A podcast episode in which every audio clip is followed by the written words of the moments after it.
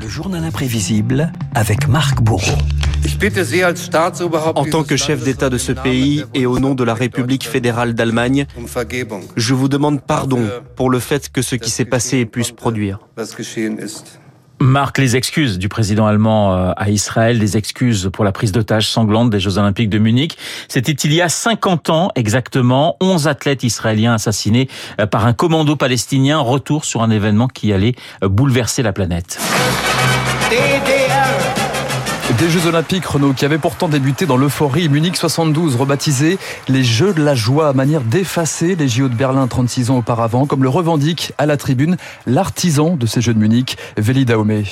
Puisse l'humanité surmonter ses différends et trouver le chemin de l'estime et de la compréhension. Des frissons et des records comme les 7 médailles d'or et les 7 records du monde décrochés par le nageur américain Mark Spitz. Mais après 11 jours de compétition, un événement va balayer la fête du sport. Vers 5h30, 6h ce matin, un commando palestinien attaquait le bâtiment de la délégation israélienne et tuait un Israélien, un entraîneur de lutte, et en blessait grièvement un autre. On parlait alors de 20 ou 27 otages. Il serait en fait 9 les autres athlètes israéliens se seraient échappés. J'ai entendu des cris terribles d'un athlète. Des hommes armés forçaient la porte pendant que certains, comme moi, ont commencé à fuir. À mon avis, c'est une attaque arabe.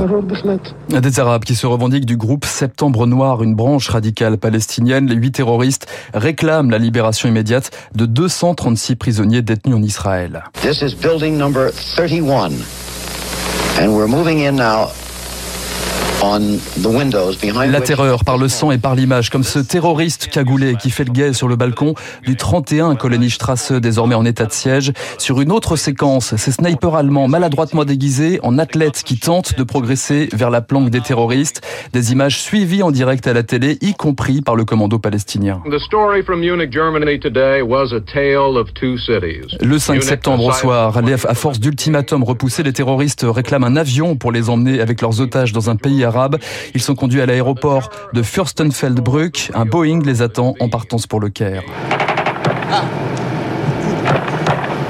Mais l'embuscade tendue par la police allemande tourne au carnage. Les neuf athlètes israéliens sont tués, cinq terroristes tombent sous les balles des forces de l'ordre. Trois autres sont capturés dans la confusion la plus totale.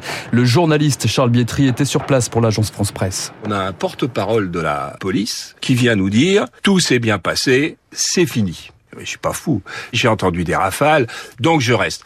Et à ce moment-là, cette petite porte que j'avais repérée s'ouvre et sort un monsieur, le visage euh, blanc, et je lui dis, qu'est-ce qui s'est passé? Et il me répond, on a tout manqué, tous les otages sont morts, vous êtes qui? Et il me répond, je suis ce Cronaviter, le maire de Munich. Je lui dis c'est fiable, c'est bon, je fonce. L'AFP contre la version officielle annonce la mort des otages, un fiasco reconnu finalement quelques heures plus tard par le gouvernement allemand. representatives from almost all of the 100. Le lendemain, la musique de Beethoven résonne dans le stade olympique de Munich, cérémonie d'hommage aux athlètes israéliens, le sport en deuil, comme le sprinter Guy Drut, présent dans l'assistance. C'est regrettable, mais moi j'ai vu là-dedans euh, presque la, la, fin des Jeux olympiques. Ça prouve que, que, le monde roule à l'envers et c'est grandeur et décadence. Si l'Allemagne de l'Ouest pense arrêter les Jeux, c'est finalement le comité international olympique qui a le dernier mot. Son président, Avri Brundage, annonce la reprise de la compétition sans un mot pour les victimes. Nous ne pouvons pas laisser de dangereux terroristes détruire la coopération internationale. Les Jeux doivent continuer.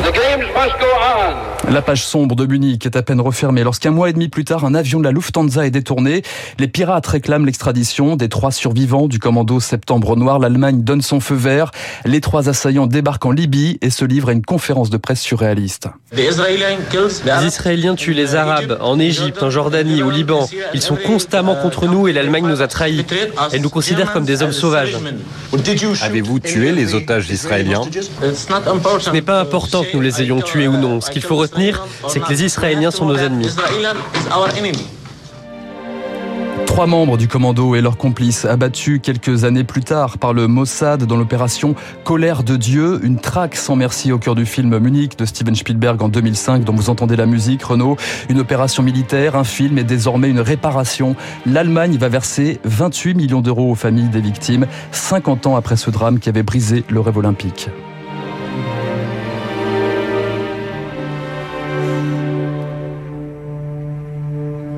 Munich, les Jeux de 72 et cette prise d'otage, c'était il y a exactement 50 ans. Le journal imprévisible signé Marc Bourreau. Merci beaucoup Marc pour cette évocation et cette page très noire des Jeux Olympiques. Septembre noir, effectivement, un an après euh, l'attaque euh, par les Jordaniens des réfugiés palestiniens dans cette même Jordanie.